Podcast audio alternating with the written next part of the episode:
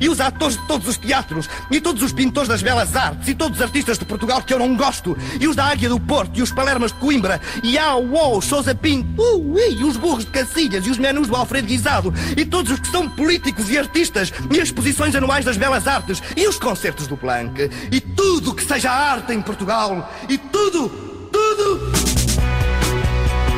Domínio Público. Cultura pop e tudo na Antena 3. Olá, boa tarde. Daqui Mariana Oliveira. Estou convosco no Domínio Público até às 3 da tarde. Hoje, no Domínio Público. Hoje, no domínio público, olhamos para o nu dos First Bread After Coma, disco e filme da banda de Leiria, antecipados aqui na Antena 3.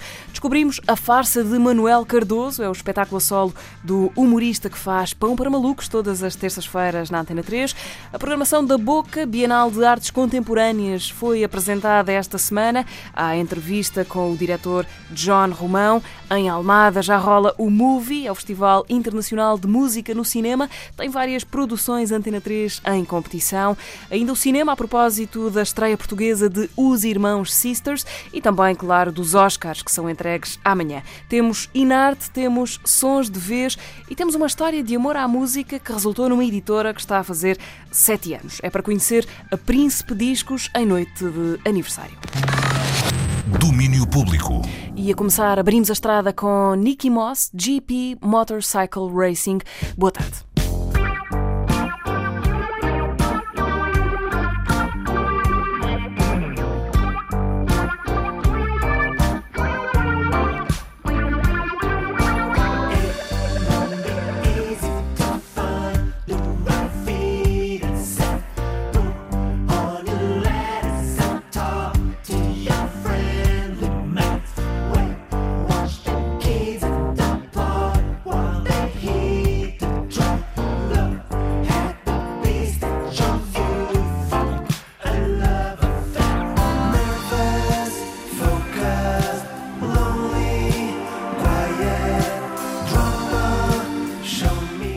Miguel Vilhena a fazer música como Nicky Moss, novo single saído esta semana para o primeiro disco solo do músico dos Savana.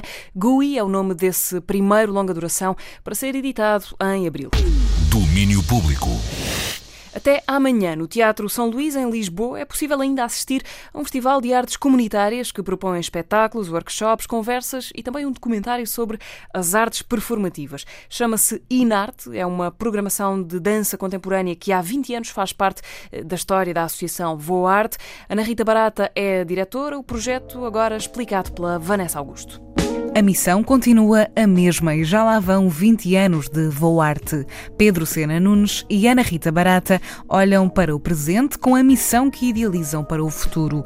Uma sociedade onde a participação e o prazer das artes esteja de facto ao alcance de todos. A arte tem mesmo de ser inclusiva e participativa e, diz Ana Rita Barata, o trabalho neste sentido ainda está longe de ser terminado. As crianças têm muito, uh, dizem, dizem frequentemente o infinito mais além, ou seja, a reflexão é eterna, acreditando sempre que o facto de voltar na persistência, de voltarmos a refletir e voltar a avançar e voltar a colocar o processo artístico, a ideia, a ideia que o artista também tem um lugar e todos os artistas têm um lugar e todas as pessoas têm um lugar e todas as pessoas podem ter a mesma experiência e devem ter direito à mesma experiência feita de maneiras diferentes, mas podem ter uma certa experiência, seja de que maneira for.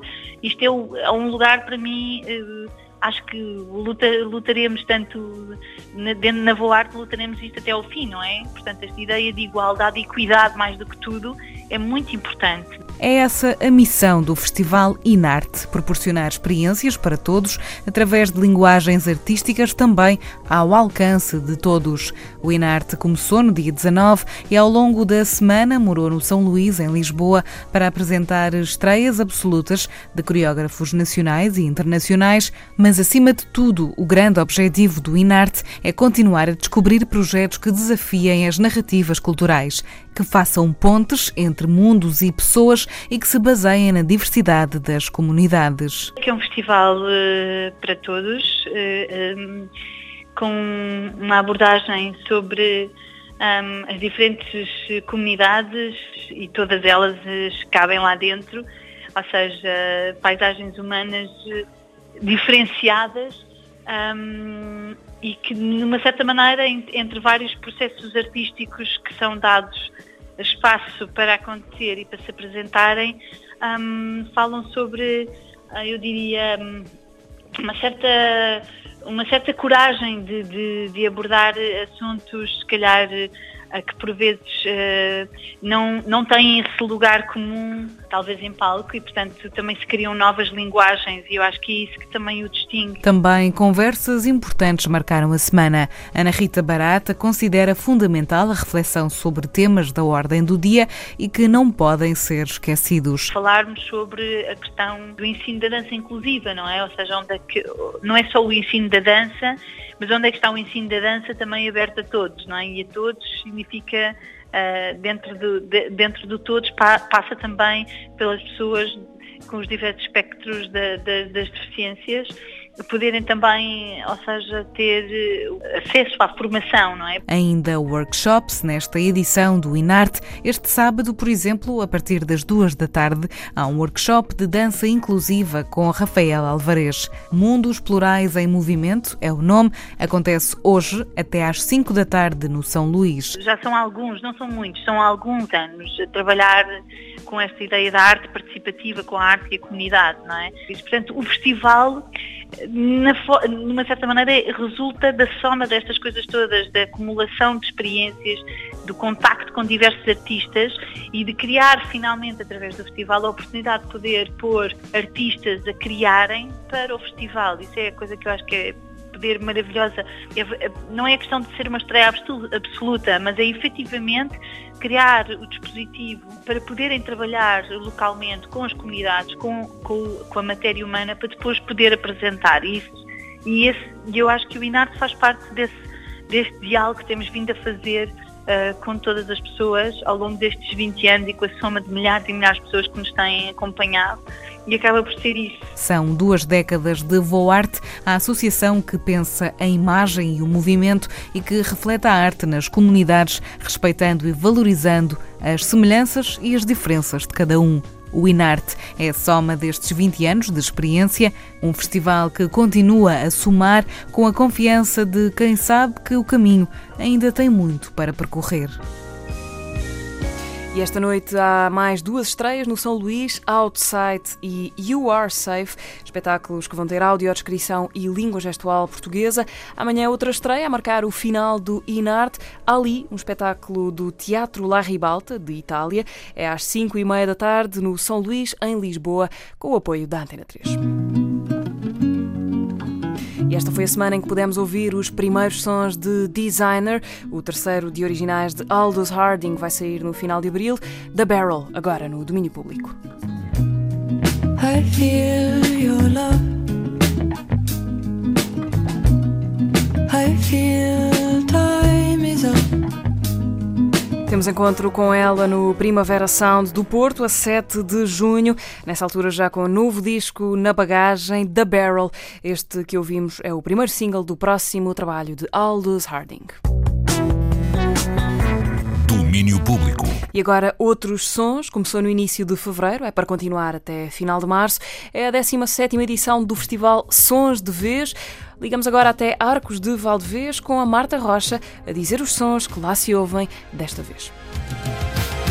Já rola mais uma edição do Festival Sons de Vez. Ao todo, são 11 concertos de música portuguesa na Casa das Artes de Arcos de Valdevez. 11 concertos, 8 noites de festival e um cartaz eclético, explica Nuno Soares, da organização. Faz uma gestão, eh, eu diria, harmoniosa entre nomes bastante conhecidos, eh, nomes que estão em fase de afirmação, enfim, novos valores.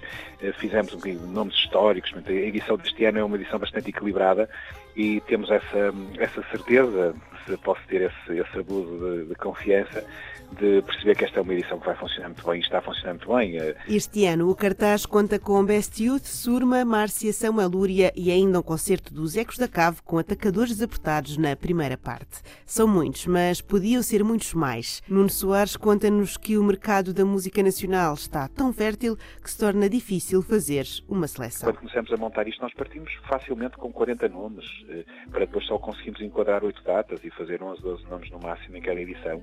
Por isso é um, é um desafio extremamente complicado por, não porque não tenhamos, eh, não tenhamos, eh, como acontecia alguns anos atrás, efetivamente, um naipe alargado de projetos, mas sim porque existem realmente muitos projetos e muito bons. E por isso é muito difícil conseguir um alinhamento para um esqueleto, que é este e será sempre Sons de Vez de oito datas, e por isso é, é para nós um desafio extremamente, extremamente grande e complicado. Eu diria que há sempre gente que fica de fora e nós vamos sempre nessa promessa de que ficará para o próximo ano, no ano a seguir, e temos conseguido de alguma forma responder aqui com alguns nomes que estavam em carteira já há muito tempo, o caso da Márcia ou do próprio Samuel Lúria, e que finalmente nós conseguimos integrar com muito gosto. E esta boa saúde da música nacional é causada e perpetuada por muitos fatores. Hoje em dia acaba por ser mais fácil, porque, porque existe uma, uma possibilidade de nos mexermos mais rapidamente, as bandas conseguem montar uma turnê que é eficaz, existem mais espaços onde tocar, eh, a rede de comunicação é muito melhor com a questão da, da internet e a facilidade que isto nos traz para colocar, eh, para colocar os projetos na, no domínio público, o papel que as rádios também têm tido acrescido e as rádios nacionais, como é o vosso caso, também crescendo sempre de apoiar a música portuguesa. Ou seja, eh, é, é importante que esse, esses fatores todos juntos acabam por permitir que hoje em dia seja efetivamente mais fácil, por um lado por todos esses mecanismos, mas também porque existe esse naipe mais, mais abrangente de projetos de muita qualidade e são muitas as propostas que nos chegam, exatamente porque hoje em dia o digital ajuda muito a que as pessoas enviam, enviam rapidamente uma maqueta, alguns temas. Antigamente era uma logística muito difícil, as pessoas tinham que ter um gravado alguma coisa, tinham que ter isso num CD, o gravar era mais difícil, o acesso aos estudos. Hoje em dia as pessoas fazem isso facilmente em casa, ou seja, são muitos os fatores que hoje em dia permitem com que as coisas funcionem de uma forma mais eficaz. Nuno Soares, programador do Sons de Vez, o festival segue até ao dia 30 de março na Casa das Artes de Arcos de Valdevez. Tem o apoio da Atena 3. Hoje à noite são os Best Youth a subir ao palco da Casa das Artes de Arcos de Valdevez. É para continuar a mostrar as canções de Cherry Domino. E hoje à noite também os Capitão Fausto param na Bang Venue de Torres Vedras para a última noite da digressão Até que Enfim. Entretanto, a invenção do Dia Claro já tem data para ver a luz. O disco que os Capitão Fausto gravaram no Brasil vai sair a 15 de março.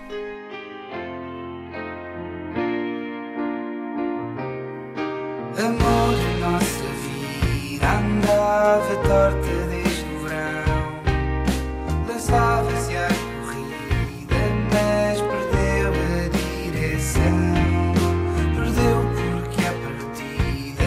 nos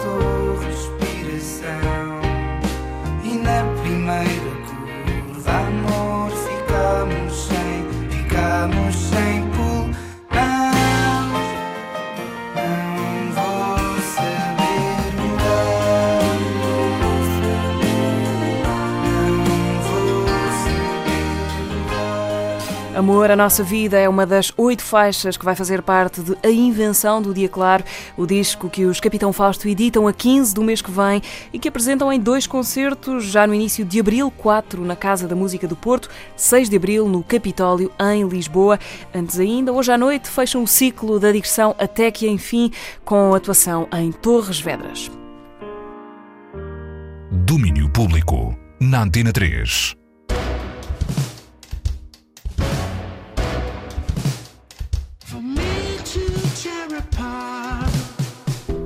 Heavy é uma das que está no disco que os First Bread After Coma vêm daqui a pouco apresentar ao domínio público. Para já vamos aos filmes, olhamos para os favoritos aos Oscars, que são entregues amanhã, e também para um filme que chegou esta semana a Portugal, Os Irmãos Sisters, The Sisters Brothers. É assunto de domínio público agora com o Ricardo Sérgio. A Antena 3 divulga o que é de domínio público.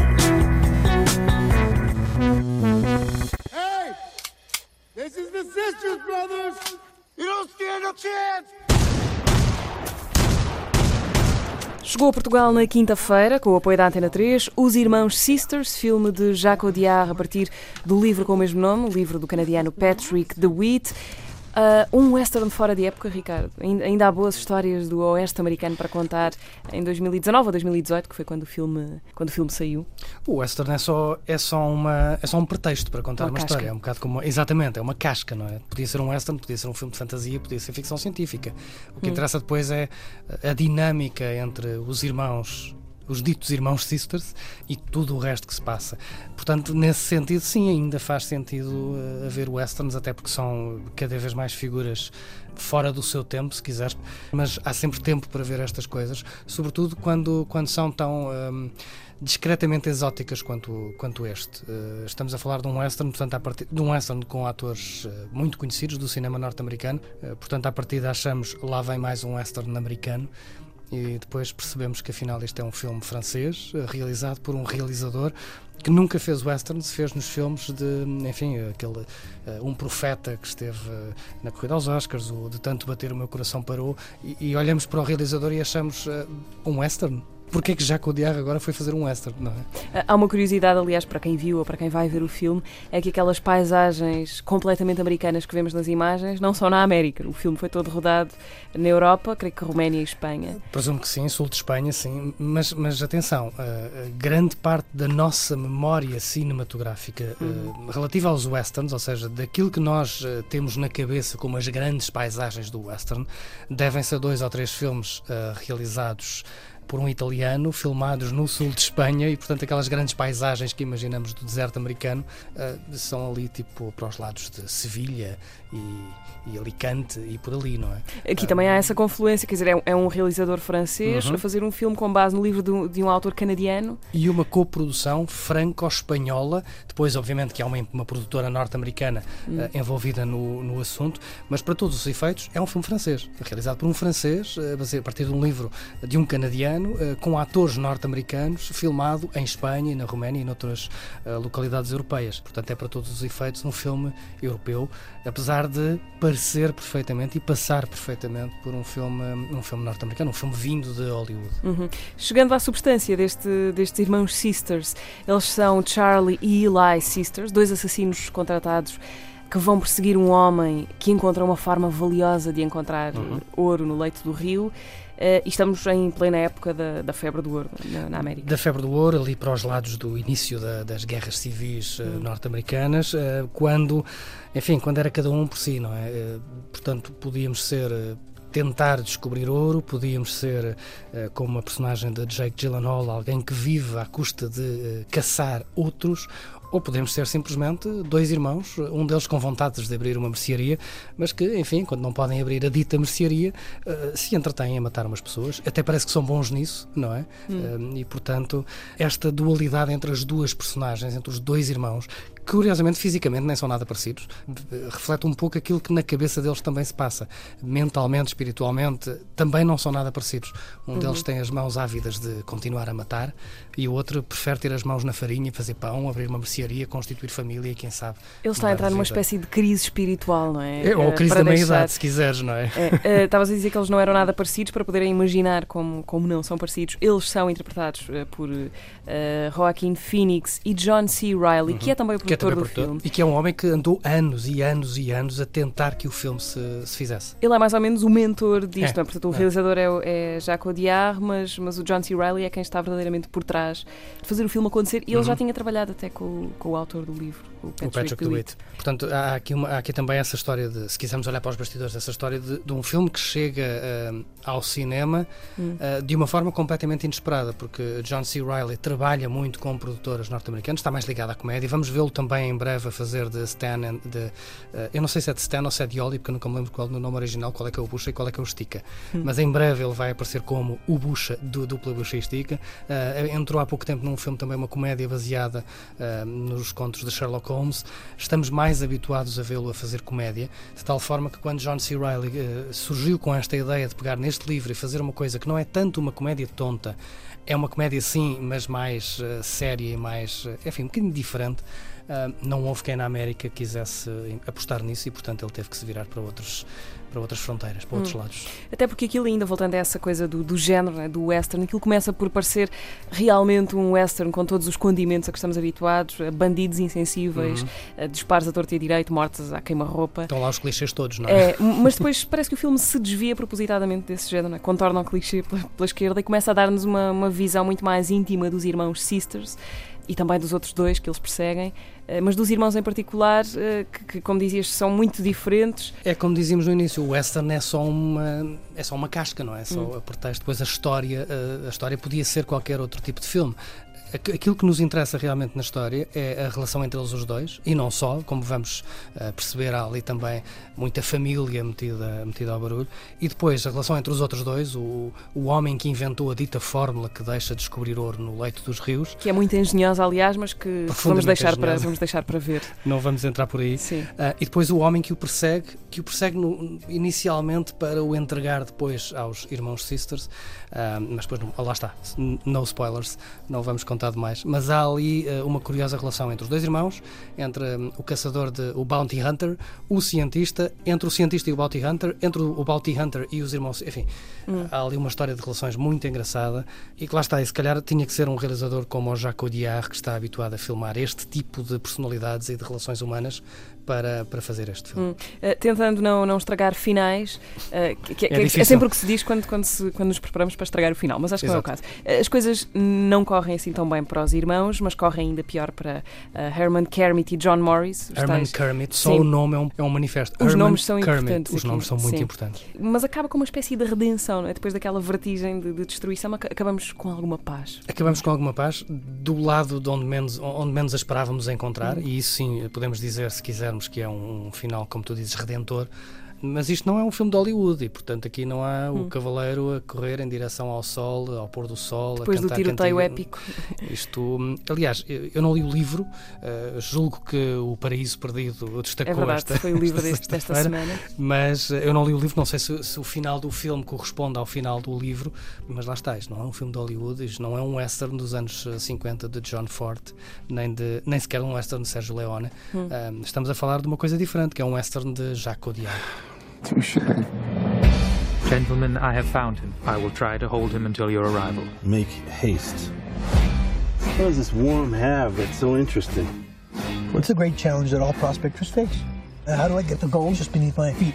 Ricardo, amanhã é noite de Oscars. Este, este ficou de fora, uh, porque, uh, porque apesar de ser um filme de temática completamente americana, não é um filme americano. Não é um filme americano, lá está, é uma coprodução franco-espanhola norte-americana também, mas para todos os efeitos e para simplificar, é um filme francês. Hum. Não está nomeado para os Oscars, esteve nomeado ou está nomeado uh, para nove Césares, os Oscars franceses. De melhor filme, melhor realizador, melhor argumento adaptado, uh, melhor costume design, melhor production design. Uh, é, a partir de um dos uh, favoritos dos Césars, que eu, uh, naturalmente e com todo o meu profissionalismo, esqueci de trazer uh, a informação sobre as datas em que são entregues os Césars este ano. Os Oscars são amanhã. Rapidamente, as tuas apostas para, para a noite de amanhã. Achas que Vamos ter pelo segundo ano consecutivo um mexicano a ganhar o melhor filme. É no ano passado foi é mais, Del Toro. É mais que garantido que vamos ter um mexicano a ganhar o realizador. Uhum. Um, ainda há dias no, no Sofitas conversava com Isilda Sanches sobre isto. À partida uh, deveriam surgir aqui dois favoritos para ganhar o Oscar de melhor filme. Uh, porque em todas as outras categorias as coisas, apesar de estarem muito em aberto este ano, e é importante lembrar que este ano é um ano diferente dos anos anteriores, por várias razões. Primeiro, porque a Academia tem centenas de novos elementos que podem provocar alguma algum pequeno terremoto na forma como os votos são contados. Há gente a votar que nós não fazemos ideia. Não é, é que não estamos a falar de mais um ou dois elementos da Academia, estamos a falar de centenas e centenas de novos elementos na Academia e isto pode mudar um pouco as contas que nos habituámos a fazer ao longo das últimas décadas. Portanto, e para vermos uh, aquilo que pode acontecer, normalmente olhamos para uh, as últimas semanas, os últimos meses, os prémios que têm sido entregues, e este ano também aí não nos podemos fiar. porque uh, se os realizadores entregaram um prémio a um filme, os produtores entregaram ao outro, os atores entregaram ao outro e todos os sindicatos e as guildas têm estado a, a entregar prémios a filmes completamente diferentes. Aliás, nos BAFTAs ganharam os dois. O Roma foi eleito o melhor filme, a Favorita foi eleito o melhor filme britânico. Portanto, há um, esses dois principais, não é? Estes à partida são os favoritos. Seria uma surpresa que não fosse um dos dois. Seria. E nas apostas também tudo aponta para isto. Mas depois, tendo em conta aquilo que se tem escrito, aquilo que se tem lido e, sobretudo, uma coisa muito importante que nós não vemos e não, não é palpável, hum. é o lobby que os estúdios fazem junto dos elementos que votam, ou seja, dos elementos da academia. E esse lobby este ano parece estar a pender para um terceiro filme de que não se tem falado, porque não está uh, entre estes dois, não é nem o Roma nem a favorita, e portanto é melhor estarmos preparados para que haja uma surpresa na noite dos Oscars e que o Oscar de melhor filme não vá nem para Roma nem para a favorita, mas para Green Book. De resto, e só para olhar rapidamente para a lista de, de, de como as coisas estão a acontecer, é mais que certo que Rami Malek ganha o Oscar de melhor ator uhum. e não Christian Bale, como muita gente gostaria. É mais que certo que Glenn Close ganha o Oscar de melhor atriz e não Olivia Colman, que também tem vindo a ganhar. É mais que certo que Regina King uh, ganha o Oscar de atriz secundária pelo filme Se Esta Rua Falasse, que estreou na quinta-feira em Portugal, baseado no livro de James Baldwin.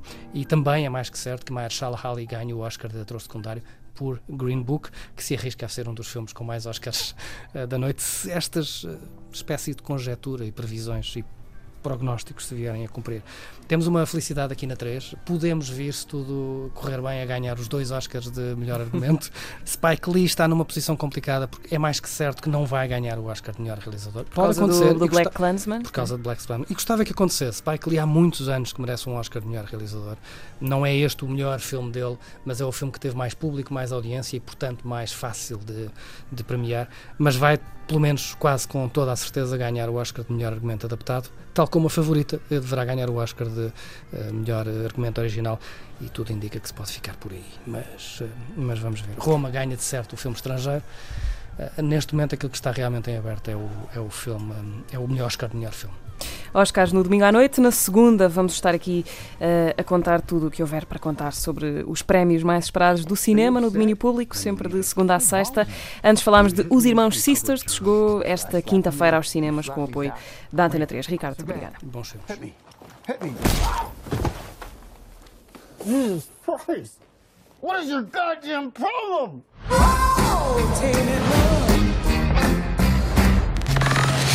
Domínio Público. Começou na quinta-feira, vai acabar no domingo da próxima semana, mais uma edição do Movie, Festival Internacional de Música no Cinema, que este ano se mudou de Lisboa para Almada, à procura de mais espaço para fazer ouvir o som dos seus filmes. O Daniel Belo conversa agora com Pedro Barros, um dos organizadores do Movie, onde vão passar três documentários produzidos pela Antena 3.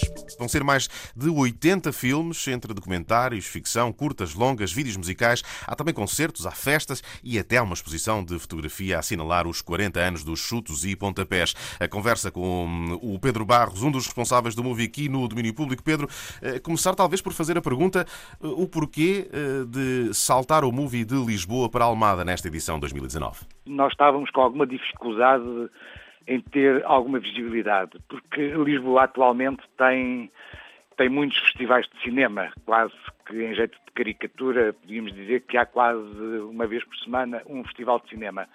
Sinal que Lisboa, de facto, tem um grande dinamismo, mas uh, isto estava a tornar uh, difícil, portanto, o próprio movie ganhar o tipo de voz e de, e de pertinência que, que achava que, que, que, o festival e acha que o festival tem.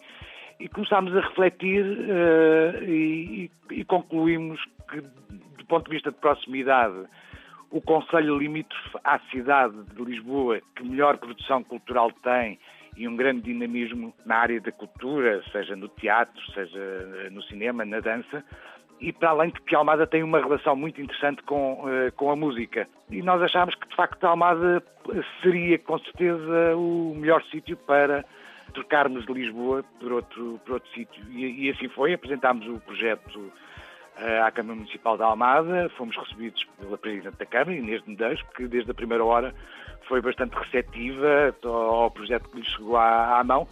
E pronto, e foi começar a trabalhar e a montar, a conhecer o território, envolver uh, algumas estruturas de Almada e, e, pronto, e assim, e assim foi.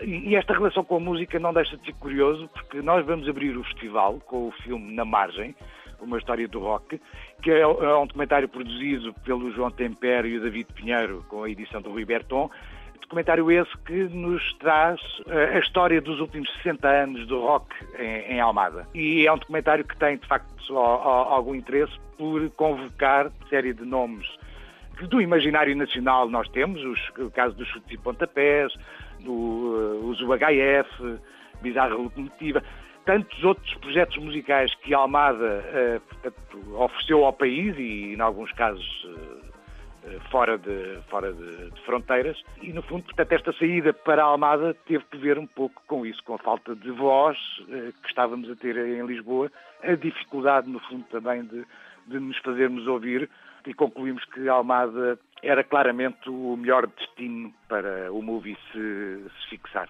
E assim se transforma a Almada no parente rico de Lisboa com o movie. Vamos então à programação, Pedro, olhar aqui para alguns dos destaques destes mais de 80 filmes, muitos momentos de interesse na programação do movie. Eh, eh, para já, há desde logo, vindo de Espanha, eh, Perete Yo Soy la Rumba, de Paloma Zapata. Ela vem ao festival também, vai estar na, na projeção do filme. É um, um filme que nos conta a história da rumba catalã, feita por ciganos em Espanha uma música que, que, acabou por dar a volta ao mundo. Eu sou o rei da rumba. É verdade, eh, este é um documentário que nos oferece um registro musical que é criado, segundo dizem, nas ruas da Catalunha, muito associado à sua comunidade eh, cigana. Nós sabemos que tem muitas dificuldades eh, em, várias partes da Europa, mas que em, em Espanha portanto, há toda uma dimensão culturalmente dinâmica associada portanto, à, às várias comunidades uh, ciganas e este documentário convoca um género musical que nasce nas ruas da, Catalunha e, e, e, género esse que de facto uh, atravessou fronteiras e foi um, uma sonoridade que pôs uh, as rádios e a comunicação social da época a querer falar do, do, do, do assunto. Hola, me llamo Rosario. Vivo en este viejo barrio barcelonés, donde Televisión Española ha instalado sus cámaras, porque hoy actúa el más popular de sus vecinos. A mí me llaman Pere, por si alguien no lo sabe, yo soy el que lleva el ritmo y también tengo la llave, rumba, rumba. E há também na programação, Pedro, eh, três filmes, eh, três, eh, duas longas e uma curta de documentário, que são feitos aqui na casa. Falo de Ainda Tenho um Sonho ou Dois, a história de Pop del Arte do Nuno Galopim e do Nuno Duarte. Também o I Love My Label, da edição independente de Rui Portelês do António Sabino. E ainda o Barreiro Rock City, um guia por Nico Suave, feito pelos nossos Bruno Martins e Eleonor Betancourt Loureiro. Porquê é que estes três filmes, que vão estar também em competição, porquê é que estes três filmes da produção da Antena 3 chegaram ao movimento? O que é que vos chamou a atenção? Atenção nestes filmes? Bom, sobretudo uh, a qualidade do, dos mesmos, a pertinência dos temas tratados. Nós, a organização do Movie, ficamos também muito contentes que haja produção nacional. E neste caso, quer dizer, temos que dar os parabéns à Antena 3 uh, eh, pelo esforço que vai fazendo no sentido de achar relevante contribuir um pouco para a história da, da, da música em Portugal revelando, eh, neste caso, no documentário dos Pop Art, que é das, eh, dos projetos musicais mais interessantes dos últimos 30 anos que o, que o país teve. A Lisboa dos anos 80, de 80 a 89, é, é bem diferente. Eh, me lembro de Lisboa dos anos 80, é uma cidade ainda muito pegada ao, ao antes do 25 de Abril e depois, até 89, há uma modificação gigante.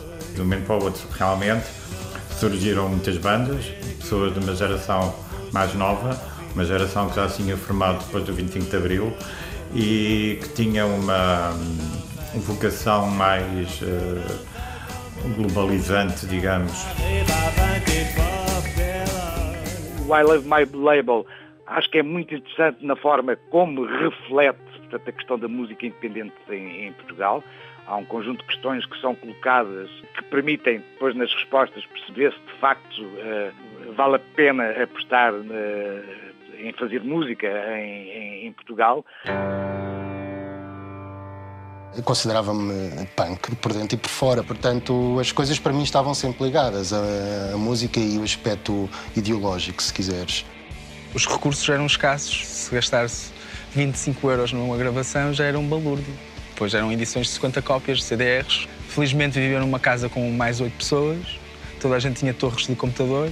Quando havia uma nova edição, punha os, CDs, os CDRs todos nas torres todas e gravava, gravava assim. É um documentário muito interessante porque convoca uma série de, eh, de nomes, desde o Todd Trips ao Samuel Lúria, ao Varatojo, ao B Fachada, Molinex, da Chique, Surma, tantos nomes que uh, este documentário traz para tentar responder a essas perguntas. O que, é, é isto de ser músico profissional ou, uh, em Portugal? Se a música enfim, portuguesa está, está em forma e, e, dinâmica. Eu penso que é um filme, um documentário que responde a algumas dessas questões e que nos faz pensar também. Tenho a certeza absoluta que daqui a 15 ou 20 anos se vai olhar para esta geração de 2000 e pouco de músicos portugueses e vamos pensar, isto era incrível. Há que encontrar, se calhar, uma forma a curto, médio prazo uh, de conseguirmos, sobretudo, que estes músicos incríveis que estão aqui a trabalhar consigam pagar a renda e pagar as contas. Sobre o rock no, no, no, no Barreiro. É uma outra abordagem que trabalha uh, uma zona do, do país não tão tão explorada, mas, mas, mas muito rica, não é? Mas, mas, muito rica, rica, com grande tradição na música, no rock, permite também tirar do, do, do mapa uh, o, o barreiro e compreender alguns fenómenos, até do ponto de vista sociológico, qual é a importância que, de facto, uh, neste caso, o rock e a música uh, têm, portanto, para estas, estas regiões que foram muito muito dinâmicas a dada altura na sua estrutura industrial e que foram muito importantes, assim como a Almada. comecei a ter crises de pânico no barco e a deixar de utilizar o barco. E isso afastou-me de Lisboa também. E isso, para quem vive deste lado, ok, então vou a Lisboa só quando é necessário, já não tanto em, para ir curtir ou regularmente. Recuemos até setembro do ano 2000. No Barreiro, o virar do milénio trouxe a um grupo de amigos que andava a fazer rock descomprometido pelos cantos desta cidade industrial e operária uma vontade de fazer coisas mais à séria. Era preciso mais compromisso e saber agitar as águas. São documentários que refletem, no fundo, mesmo a questão do, dos pop arte, reflete uma, uma época do, do país. Há toda aqui uma, uma relação de proximidade com esta história da música em Portugal e, ao mesmo tempo, da própria história de Portugal dos últimos 30, 40 anos. Eh, e queremos pensar que o movie também vai contribuir, eh, pouco e pouco, para que haja este estímulo eh, no sentido de haver cada vez mais e melhor produção nacional a nível de filmes e documentários sobre música em Portugal e, que possam sentir o, o movie como um espaço em que estes filmes que se produzem podem ser vistos e, e, para além de que é o único festival portanto, que tem uma secção competitiva portanto, e que permeia uh, portanto, a produção nacional e, e também a produção uh, internacional. E falamos muito destes filmes que nos mostram o agora, mas há também outros filmes na programação que nos levam um pouco a correr a história, os acordes históricos, assim se chama a secção, uh, onde eu vi dois filmes sobre dois grandes nomes recentemente desaparecidos, filmes sobre Celeste Rodrigues e Phil Hendrix. Exato. Nós costumamos uh, assinalar nos acordos históricos, uh, fazemos algumas homenagens, não as fazemos só a pessoas que tenham desaparecido, mas neste caso vamos, de facto, assinalar o, o, o filme Hendrix e a Celeste Rodrigues com dois documentários. Desde já referia que o filme da Celeste Rodrigues vai ser precedido de um, de um pequeno showcase acompanhado à, à guitarra portuguesa do seu bisneto. Penso que vai ser ao mesmo tempo um momento, uh, enfim, comovente. Portanto, vamos ter o, o Gaspar Varela durante 30 minutos uh, a tocar. Reforçando essa, essa homenagem a, a Celeste Rodrigues. E, há e, e só já agora, há aqui esta curiosidade, o filme Hendrix tem algumas referências em alguns filmes, portanto, e documentários. O filme Hendrix uh, aparece no, no, Na Margem, também é referido no documentário que vamos passar na sexta-feira, sobre a história do heavy metal em Portugal. Para além de fazermos esta homenagem no, com o documentário Phil Hendrix, estamos a falar de um, de um músico que uh, acaba por ser transversal a várias, uh, em vários domínios. Não deixa também de ser curioso, portanto, a importância que o Phil Hendrix tem e agora até citando o próprio Manuel João Vieira, que diz que achava estranho o Phil Hendrix, a dada altura, com a qualidade que tinha enquanto músico, só poder, entre aspas, colaborar portanto, com os projetos do, do Manuel João, Irmãos Catita e, e outros. E há também dois objetos que, que, dois objetos artísticos que chamam muito a atenção aqui na programação, porque falamos de uh, dois discos-filme, ainda que de formas diferentes. Por um lado temos os Blasted Mechanism, que nos oferecem um filme-concerto que também é disco. Por outro, os Ladienses First Breath After Coma. O disco sairá muito em breve, o novo disco Nu, que, além do registro áudio, também é um filme. Eh, porquê eh, trazer estes dois objetos aqui para mostrar também, Pedro, que o cinema pode ser complementar a outras áreas e trazer ainda uma abordagem artística mais rica quando falamos de música? Sim, sem dúvida. Estes dois, estes dois filmes revelam também é este lado dinâmico que a imagem associada à música pode, pode ter. No caso dos Blessed Mechanism, estamos a falar, penso eu, de um projeto muito inovador. Não sei se haverá muitos casos em que estamos a falar de, um, de, uma banda que uh, estreia o seu álbum portanto, ao vivo Portanto, o próprio concerto é o álbum e isso uh, uh, revela, de facto, aqui um, um lado pioneiro na, na, na, abordagem, porque nós não estamos a falar de um, uh, de um concerto, enfim, baseado em temas já existentes e que depois deu origem a um, a um disco, a um CD. Neste caso, é o próprio álbum, é o concerto que faz, portanto, de, desta sessão quer dizer, oferece esta curiosidade de vamos ver de facto o, o, quer dizer, o que é isto, isto de facto é diferente do ponto de vista de, daquilo que é o, o cinema e, e, a música.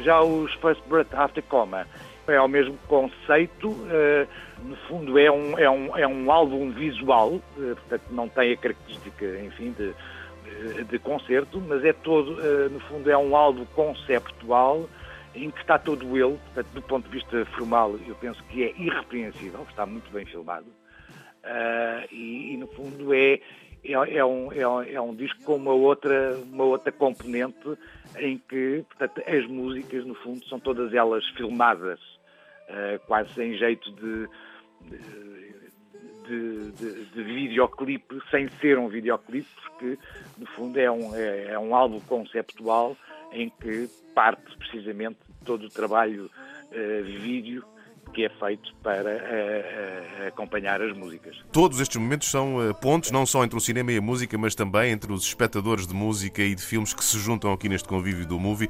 Pedro Barros, obrigado por todos estes destaques, porque há mesmo muito e muito bom para ver no Movie. Resta-me apenas desejar-vos a melhor das sortes para esta edição 2019, a primeira em Almada. Obrigado por tudo, Pedro. Tá e além dos filmes, há também concertos no Movie. Próxima segunda e terça-feira são dias sem filmes, só com música. Na segunda-feira toca os The Manchesters e também o projeto Arca. Na terça, o palco é para Joana Barra Vaz e Andy Shepard. Domínio Público. Um dos filmes Antena 3 que está em competição no Movie é uh, uma ideia que saiu da cabeça do Bruno Martins, que se tornou possível com as imagens da Leonor Betancourt Loureiro. Chama-se Barreiro Rock City, um guia por Nick Suave. Um, o nome é quase autoexplicativo, é? é um mini documentário que é uma visita, Bruno, que tu fizeste à margem sul do Tejo, na companhia um, do Nick Suave, Nick Nicotine, uhum. Suave, Picos, Carlos Ramos. Uh, e andaste pelo barreiro com estes heterónimos todos a explicar-te o que é que se passa musicalmente, culturalmente, uh, nesta cidade, nesta cidade com uma herança industrial muito, muito grande, uma herança industrial e operária sim. muito pesada, uh, mas que hoje, mas para que tu quiseste olhar de uma outra perspectiva, não é? Sim, essa, essa perspectiva é, é, algo que eu também vinha sentindo não só por aquilo que dessas, dessas informações culturais que nos chegavam do Barreira, a programação que o Nick andava a fazer, também já há muitos anos que se se faz por lá o Outfest, um festival uhum. de música experimental, e tive essa ideia, foi, foi, mais ou menos já mais ou menos um ano que tive essa ideia de ir ver de que forma é que o Barreiro estava efetivamente a mudar, de que forma é que, é que estava a mudar, porque uhum. chegavam esses ecos de que uh, há muitos anos já que o Nick vai fazendo este trabalho cultural no, no Barreiro através... O Nick que é aquelas pessoas todas, não é? O Nick que é não... aquela, exatamente, precisamente o Carlos, mas Sim. ele é conhecido lá por, por picos, uh, Nick, Nick, Nick Nicotina, eu ainda tenho o hábito de lhe chamar Nick uhum. Nicotina, apesar de o último disco dele que foi um bocadinho o que proporcionou este, este encontro, ele lançou o disco ano passado, uhum. o Suave, e nessa altura ele explicou-me que estava a ter uma série de ideias lá, no, mais uma série de ideias para fazer no Barreiro, de forma também a dinamizar a, a cidade, e eu disse, olha, então deixa-me fazer-te esta proposta, que é deixa-me conhecer o que é que tu fazes pelo Barreiro e de que forma é que isso também influencia a cidade. E apercebi-me disso, apercebi disso mesmo, que havia ali muita coisa para contar.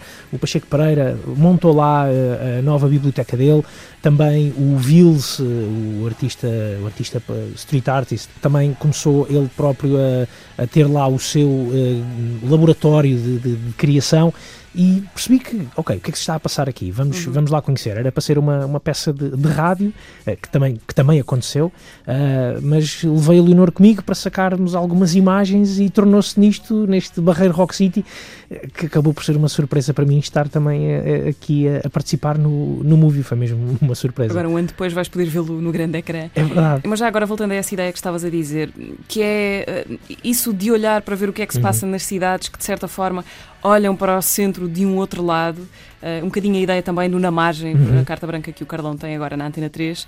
Porquê é que isso te atraiu o olhar? Para além de querer, obviamente, contar a história da, da Rei Pachuco e uhum. de tudo o que se passa ali, mas há esta, uma certa vontade de conhecer como é, que, como é que a história se conta do outro do lado que não é o centro. Sim, eu, eu achei mesmo muito interessante, da mesma forma que existe este fenómeno no Barreiro, existem, uhum. existe noutros, noutras cidades, noutras localidades, que é os, uh, os artistas que têm a capacidade de fazer algo por, algo por si que depois tem uma, uma influência muito maior.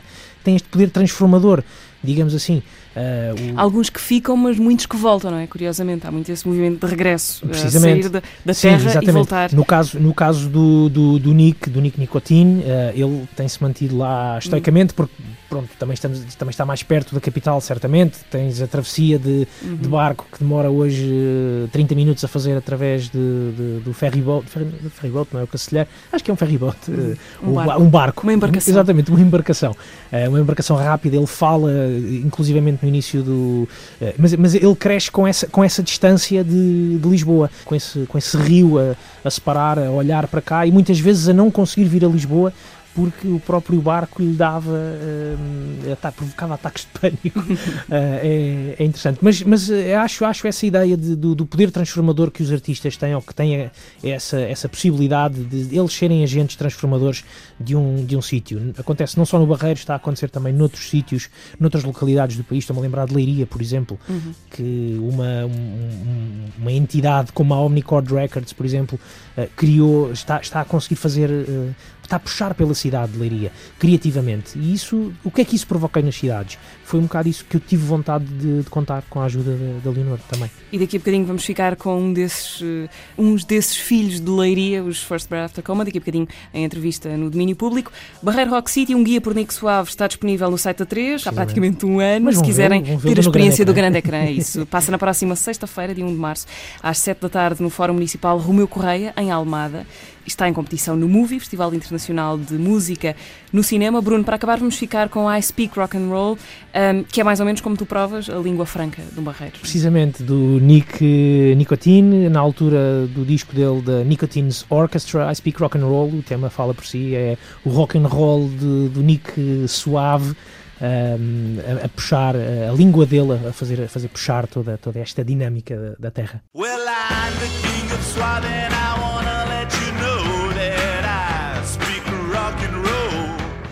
e os atores de todos os teatros, e todos os pintores das belas artes, e todos os artistas de Portugal que eu não gosto, e os da Águia do Porto, e os Palermas de Coimbra, e a UOL, Sousa Pinto, e os burros de Cacilhas, e os menus do Alfredo Guisado, e todos os que são políticos e artistas, e as exposições anuais das belas artes, e os concertos do Planck, e tudo que seja arte em Portugal, e tudo, tudo.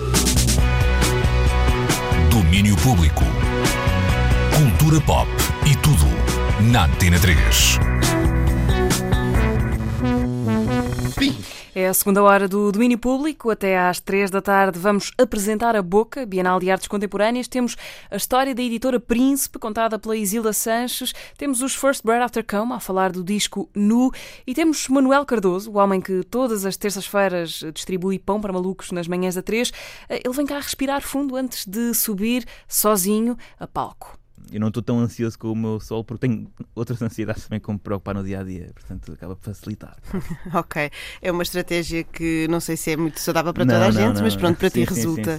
Estou-me a autodestruir, mas faz parte, não é? Senão também não, não tenho tema para o próximo solo. Manuel Cardoso em entrevista à Marta Rocha para ouvir no final da hora. Para já, a nova dos Chromatics chama-se Time Rider. Foi lançada esta semana, juntamente com o anúncio de uma digressão pela América, cinco anos depois eh, de terem tocado ao vivo pela última vez. Chromatics no domínio público. Boa tarde.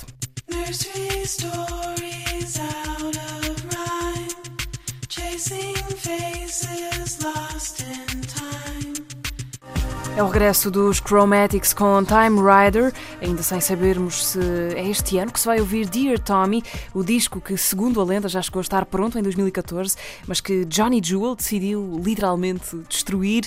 Enquanto isso, esta semana, o Disco Nexo provou aquela que é considerada a rainha das frutas tropicais. Manga é o nome do disco do disco mais recente de Mayra Andrade e foi destaque ao longo dos últimos cinco dias na rubrica Disco Nexo. O sumo do que deu ao longo da semana é espremido agora pela Marta Rocha. Desconexo. Esta semana o Desconexo andou por Cabo Verde, mas com paragens por Paris, em França, e por Abidjan, na Costa do Marfim. Foi nestas paisagens que Mara Andrade gravou o Manga, o seu mais recente disco que chega quase seis anos depois do lançamento do anterior Lovely Difficult. Houve por isso tempo para amadurecer este fruto, torná-lo mais doce, mais livre e mais ligado à essência da personalidade de Mara Andrade. Para transmitir essa essência, Mayra cantou só em português e em crioulo ao longo de todo o disco. Mais um vez, tanto vez, tanto vez, para Maria que nasce e que tornará nasce, mundo flama nasce para Deixa já tão cre, já tão cre, quebra distância, Um disco que atravessa os ritmos tradicionais de Cabo Verde e mistura-os com outros ritmos, com a contemporaneidade. É um disco que a própria descreve como afrocontemporâneo, porque brinca com essa força que emana hoje do continente africano, essa força musical que contagiou o mundo todo. Mayra, que disse em entrevista ao Jornal Público nunca ter sido nem 100% tradicional, nem 100% outra coisa, usa a conquista de uma identidade própria cada vez mais definida para se libertar de amarras de estilos. Quero brincar com mais eletrónica e quero brincar com afrobeat e, com, e quero dançar mais com o meu disco, com o meu próprio trabalho e com o meu próprio concerto e é um projeto que me tem dado imenso prazer no disco e no palco. Aquela que foi a primeira aposta deste manga chama-se Afeto. É um single sobre o pudor de mostrarmos carinho pelos outros. Nem sei como te dizer, cada vez que me chegas me sinto mais longe de ti. Teu pudor foi transmitido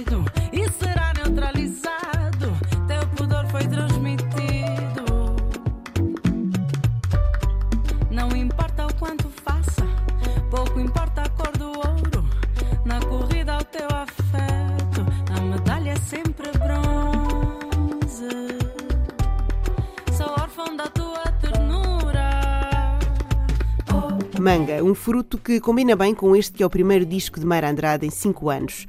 Em entrevista a José Carlos Trindade na Antena 1, ela conta algumas das razões pelas quais se identifica com esta que é a rainha das frutas tropicais. É solar, é irreverente, é um disco que se quer deixar descobrir e que se consome em fases diferentes, um pouco como a manga. Um disco que é muito do que Mayra é hoje em dia.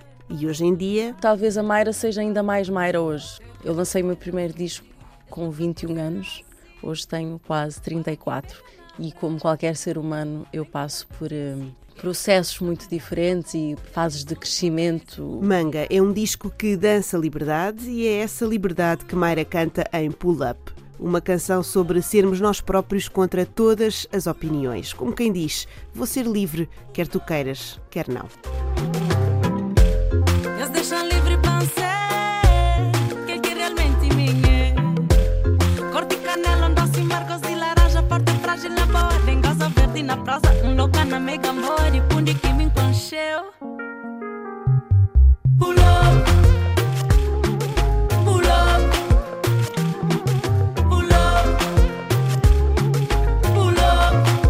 Espaço temporal que separa Lovely Difficult de Manga, Mayra esteve dois anos na estrada, fez um ano sabático enquanto se mudava para Portugal e, quando se sentiu cansada desse sossego, começou a pedir canções aos amigos compositores. Eh, Eu recebi imensas músicas para este disco, eu acho que já tinha um repertório de 40 e tal músicas e no final selecionei as 13 que, que compõem hoje o disco Manga. Portanto, foram dois anos de trabalho neste disco, mas sim, entre o que eu queria fazer musicalmente em 2012, quando gravei o Lovely Difficult, que saiu em 2013, eh, e este disco há um espaço de tempo muito longo, que digamos que foi o, o necessário para, para as coisas serem reais e chegarem a um ponto de, de verdade e de maturidade para serem entregues ao público. Mayra Andrade, em conversa com José Carlos Trindade, da Antena 1. Entre esses compositores estão Cachupa Psicadélica, que escreveu a letra de Badia, ou Sara Tavares, que escreveu Guardar Mais. Além deles, também Luísa Sobral participou neste manga.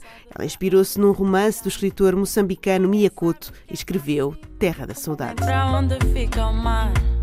Lá na terra ninguém sonha, nem quer tempo pra sonhar. Ai, ai,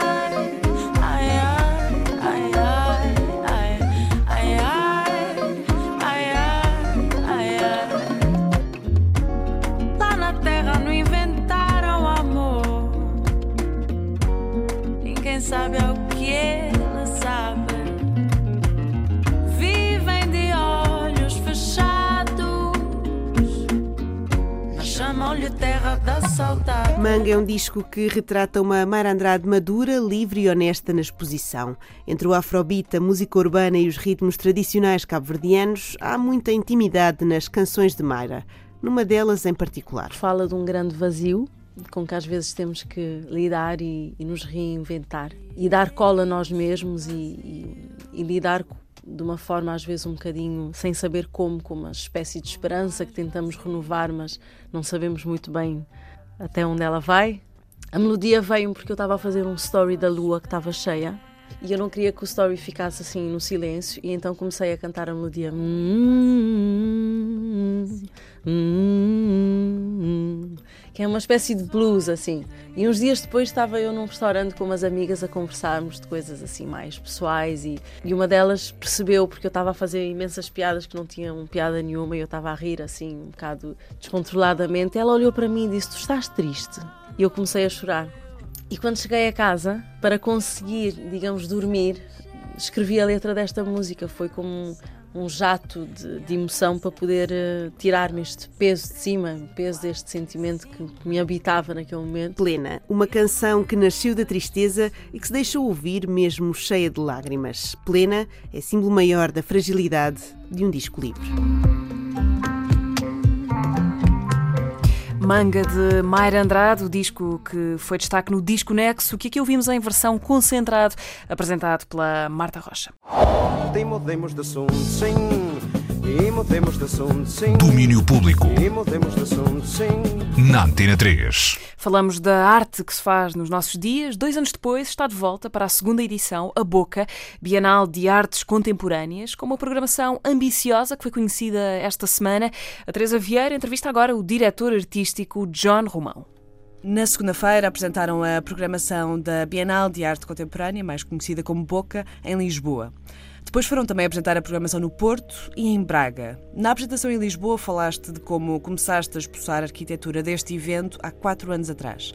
O que é que te levou a iniciar esse processo em 2015? Basicamente foi também um processo de reflexão grande em torno da minha experiência até aquele momento como artista, como encenador, mas também como assistente de programação, assistente de encenação e olhar um bocadinho para o que é que estava a passar para o panorama artístico em Portugal e perceber que também não, onde é que eu poderia operar, o que é que eu podia também oferecer de novo ao país, basicamente. E cheguei à conclusão que os atores artísticos uh, continuavam a ser muito sectarizados, muito catalogados e num tempo em que vivemos muito mais os cruzamentos, um hibridismo de meios e de formas, em que somos todos cada vez mais nómadas, isso faz de nós uns seres contemporâneos cada vez mais híbridos e isso acaba por estar a refletir também nas próprias práticas artísticas. Faltava precisamente isso, ou seja, darmos voz a determinadas linguagens contemporâneas. Não há essa sectarização de, de formas, nem de territórios artísticos. E em 2017 a Boca materializou-se para a sua primeira edição e agora em 2019 vocês apresentam diversas novidades e uma delas é a expansão da Bienal para Braga, como uma das Sim. cidades oficiais. O que é que vos motivou a realizar esta descentralização do evento, em particular nesta cidade? Eu sempre achei que a cidade de Braga tinha muita potencialidade e já o tenho mostrado através de diferentes eventos de programação, tem movido uh, um público não só da própria cidade, mas um público também das cidades vizinhas. E também aquilo que ela oferecia de diferente relativamente a Lisboa e do Porto, que é a relação que o público e a, e a própria cidade já têm com o, o, património. Por exemplo, o Mosteiro de Tibães, um dos mosteiros mais incríveis uh, do país, que chegou a ser o mosteiro-mãe de Portugal, espaços uh, bastante diferentes, desde a sala do capítulo, por exemplo, onde vai estrear mundialmente a peça da Angélica Lidl, uma das cenadoras e dramaturgas mais importantes do teatro espanhol, ou, por exemplo, o João Paes Felipe, músico, que vai apresentar na Casa do Wolframio, precisamente também no Mosteiro de Bem, uma casa transparente que há no meio das vindimas, tão especial esse espaço, uh, onde raramente acontecem projetos artísticos. Enfim, esta diversidade de espaços relativamente aos grandes centros como Lisboa e o Porto é muito sedutora para os artistas pensarem em coisas de raiz, faz com que a cidade também tenha esse duplo interesse, ou seja, não só estamos a conhecer espaços que, à partida, são espaços onde não vamos uh, consumir arte contemporânea e, ao mesmo tempo, uh, vamos conhecer novas criações de artistas que são bastante consolidados dentro das suas áreas artísticas. Sim, estavas a falar agora da questão dos locais e uma das coisas que realmente ressalta da vossa programação é mesmo a escolha de locais talvez improváveis dentro de cada uma das cidades, tanto também de Lisboa e do Porto, ah, desde discotecas ao padrão dos descobrimentos, temos museus, jardins. Como é que foi pensada esta escolha e de que forma é que tu vês isto como uma ilustração do vosso próprio programa? Eu gosto de pensar sempre que estes espaços diferentes, uma discoteca, um teatro, uma galeria, um museu, um espaço subterrâneo, uma cripta ou uma cisterna, são todos espaços de culto, de alguma forma. São espaços de celebração de algo, seja celebração artística, seja celebração religiosa, e há este vínculo, exatamente, muito que eu gosto muito de associar entre a arte e a religião, de alguma forma, mas, de pensar a religião também de uma forma mais ampla, novas religiosidades contemporâneas. Um museu, uma igreja, uma discoteca, para mim elas estão todas ao mesmo nível, há uma hierarquia horizontal entre estes elementos e nós podemos circular entre um e outro de uma forma muito descontraída. Da mesma forma que entramos numa discoteca e queremos sair dali transformados de alguma forma, é esse tipo de experiência que também nós procuramos quando vamos ver um espetáculo de teatro ou quando entramos no museu. Queremos sair dali diferentes. Esse é que é o ponto, sobretudo. É esse nosso desejo de sermos tocados ou de sermos feridos, no bom sentido. Então, pensarmos nestes espaços todos, para mim, é o que me dá muito prazer. É pensar precisamente que projeto ou que artista é que faz sentido naquele espaço. Por exemplo, uma das coisas que eu estou muito contente na programação deste ano vai ser uh, na reabertura exclusiva para a boca da Capela das Albertas, que é uma capela carmelita do século XVI, que vai reabrir apenas para a boca, porque ela está a precisar de restauro. Eu não conhecia esta capela, ela é, localiza-se dentro do Museu Nacional de Arte Antiga. Ora, eu já fui tantas vezes ao Museu Nacional de Arte Antiga e desconhecia que havia uma capela no seu interior vamos ter uma instalação da Max Stewart, um vídeo. É muito interessante ver como é que as próprias obras ganham novas vidas só através destas reconfigurações. E, portanto, tens andado a falar bastante da parte das obras e falando especificamente da parte da programação deste ano, que é bastante extensa e diversificada. Temos, agora estavas a falar da questão da religião, lembrei-me automaticamente da Beyoncé Mass. For those in the bondage of racism, we need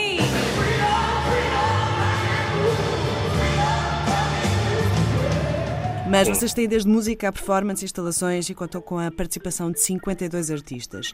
E Sim. será que podes falar um pouco de como é que foi desenhada esta programação e qual é que é para vocês o grande tema de base para todas estas criações artísticas? É, fazer uma, uma Bienal implica sempre cerca de dois anos de reflexão e de investigação. Eu, mais do que decidir um tema específico para tentar encaixar, digamos assim, projetos artísticos dentro desse tema, interessa-me sobretudo é olhar para os artistas, uh, olhar para o que, é que os artistas estão a pensar, estão a explorar, estão interessados. Obviamente que estes temas todos são adaptados, são variáveis consoante o contexto social, político, económico, cultural de cada artista. E depois há uma coisa aqui que fui pensando e, obviamente que salta à vista eh, nestes últimos tempos, são estas lutas pelos direitos à diferença, basicamente. Há muitas uh, manifestações que têm surgido em vários cantos do mundo que giram sempre em torno da identidade, da raça. São temas que fui querendo contextualizar, portanto, sobre essa, essa aba grande que estes temas permitem contextualizar obras diferentes e de artistas diferentes. Não querendo fechar, eu não gosto muito de fechar eh, uma temática, prefiro também que os espectadores consigam descobrir e façam as suas próprias ligações, uh, mas assim de uma colocaria ênfase nessas políticas de identidade, de raça e de género. Tens vindo a indicar várias obras e vários artistas que vão estar presentes na Bienal. Poderias indicar só alguns destaques que poderemos anunciar de alguma forma? Muitas pessoas têm falado, por exemplo, do regresso da obra de Abramovich a Portugal. And we are completely open to destiny. Sim, eh, basicamente aquilo que me interessa é eh, pensarmos que as artes contemporâneas apesar de termos um contacto efêmero com as obras no museu, ou numa discoteca, ou numa igreja, esse sentido sempre de efemeridade, que me interessa muito, ligá-lo também a este sentido também de performatividade. E o que eu gosto de pensar é que muitas vezes essa dimensão de, de, de efemeridade, ela também pode hum, inscrever-se no nosso próprio corpo, no nosso próprio território físico, eh, na nossa própria memória cultural. É isso que basicamente que me faz querer apresentar em cada nova edição da Boca uma obra que tenha uma relação histórica longínqua com o país. E este ano decidi que seria interessante trazer de volta uma obra que a Marina Abramovic fez em 1997 para um matadouro das Caldas da Rainha e que há muita gente que não viu e que não conhece ou que não sabia deste facto. Então vamos repor esta instalação em Lisboa. Depois destacaria naturalmente também as peças dos nossos quatro artistas residentes, que este ano são a Marlene Monteiro Freitas, o Horácio Frutuoso, a Diana Policarpo e o Gerard Kelly. Outro destaque que posso dar também eh, é a presença do Wolfgang Tillmans, o fotógrafo foi o prémio Turner em 2000. Teve uma exposição grande em Serralves em 2016 e agora volta a Portugal não como fotógrafo, mas como DJ, como músico. Portanto, dá a conhecer esse lado mais oculto do seu trabalho e vai estar no Lux. Também uma obra interessante, o João Pedro Rodrigues com o João Rui Guerra da Mata, os realizadores de cinema. Vamos apresentar uma instalação, exposição deles que se chama Identidade Nacional Príncipe Real e vai ser instalada aqui no Reservatório da Patriarcal, no Museu da Água, uh, Jardim do Príncipe Real, neste espaço subterrâneo. Vai ser certamente uma, um momento interessante, cuja inauguração, a 15 de março, vai contar com uma participação especial nessa inauguração de travesti uh, Débora Cristal. Vai-nos apresentar uma, uma surpresa. Surpresas prometidas para a inauguração da obra de João Pedro Rodrigues e João Rui Guerra da Mata e outras mais surpresas para descobrir na Boca de 15 de março a 30 de abril em Lisboa, no Porto e este ano também em Braga. Uma das atuações musicais na Bienal vai ser com a Nídia, da Príncipe Discos, editora que apareceu há sete anos eh, e que se tornou num caso de sucesso que nem os próprios criadores previram e que, para além da música, se tornou também num projeto que mudou a vida a muitos dos que entraram a bordo. A história da Príncipe Discos é contada agora pela Isilda Sanches, à boleia dos concertos de aniversário que acontecem hoje à noite. Hoje em dia é a editora portuguesa com maior projeção internacional e uma referência para músicos, DJs e produtores no mundo inteiro. Mas nada o fazia prever em 2011, quando surgiram as primeiras ideias. A história da Príncipe Discos começa com um grupo de pessoas unidas pela militância na cena musical portuguesa e pelo desejo de fazer uma editora Zé Moura, Márcio Matos, Fótons, Nelson Gomes e Pedro Gomes. Juntaram-se porque tinham o mesmo objetivo: mostrar música portuguesa nova, ousada, que nem eles próprios ainda conheciam. As edições seriam em vinil, as capas feitas à mão pelo Márcio Matos. Os primeiros discos foram de Photons e DJ Mar Fox em 2011, seguiram-se Niagara, Niga Fox e Black Sinomaya em 2013. Hoje, passados sete anos, já sem Pedro Gomes nem Photons, a Príncipe Discos tem 24 edições em vinil e uma em CD e um invejável culto internacional. Zé Moura, um dos fundadores, esclarece que não previam nada disto. Na verdade, tinham um plano relativamente simples: mostrar a música. O plano sempre foi um: foi mostrar esta música para fora. E esse fora, tanto pode ser cá dentro, como lá fora, fora, no estrangeiro. Quando dizes é. fora, é fora do ambiente em que ela, era, em que ela é criada naturalmente? Fora do circuito habitual, que já existia, já estava perfeitamente montado. O Marfox sabe muitíssimo melhor do que eu. Ele já era um nome considerado no circuito antes de nós entrarmos na cena. E portanto o que fizemos foi tentar da melhor maneira possível, da maneira mais pura possível, um, transmitir esta música para fora do seu meio habitual. Nos primeiros dois anos, tudo aconteceu de forma relativamente discreta, como explica Zé Moura. Nos primeiros dois anos, mais ou menos, uh, não houve assim tanto eco como se calhar se pensa lá fora. E eu acho que a responsabilidade, depois do, do que nós chamamos o boom, em 2013, é completamente da música, ou seja, não houve nenhuma manobra especial de bastidores, nenhum cordelinhos a serem puxados. O que aconteceu basicamente foi o impacto que a música teve, e neste caso a do Mar Fox e do Niga Fox, no Festival Unsound na Polónia. Foi mais ou menos a partir daí, outubro de 2013, salvo erro, uh, que rebentou, digamos assim.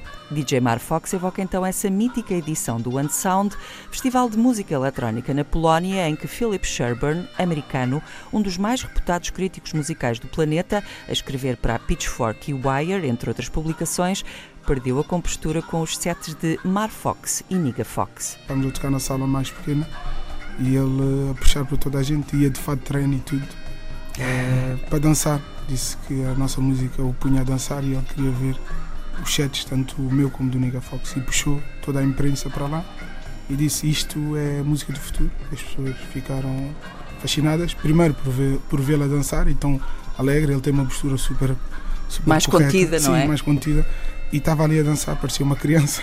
Muita coisa mudou na Príncipe e, sobretudo, na vida dos jovens produtores da editora, desde que isto aconteceu. Niga Fox transformou-se numa estrela internacional, toca regularmente lá fora, já editou um maxi na editora Warp, uma das mais importantes da cena britânica, lançou gente como Apex Twin, por exemplo. Nídia, a única mulher na Príncipe, já assinou remisturas para Fever Ray e Elsa Soares e também viaja regularmente para clubes e festivais internacionais, tal como o DJ Mar Fox, que já tocou em salas um pouco por todo o mundo, do Japão aos Estados Unidos. DJ Mar Fox, Marlon Silva, tem também sido um dos grandes responsáveis pelo recrutamento de novos artistas. Explica-nos como a Príncipe mudou e continua a mudar a vida das pessoas. Mudou a minha vida, não só a minha, mas mudou a vida de todos que estão na Príncipe. Acho que também a Príncipe acaba por ter, querendo ou não, um lado social e às vezes isto é uma chamada de atenção. Às vezes podemos fazer tão pouco e mudar tanto e a Príncipe é um exemplo disso.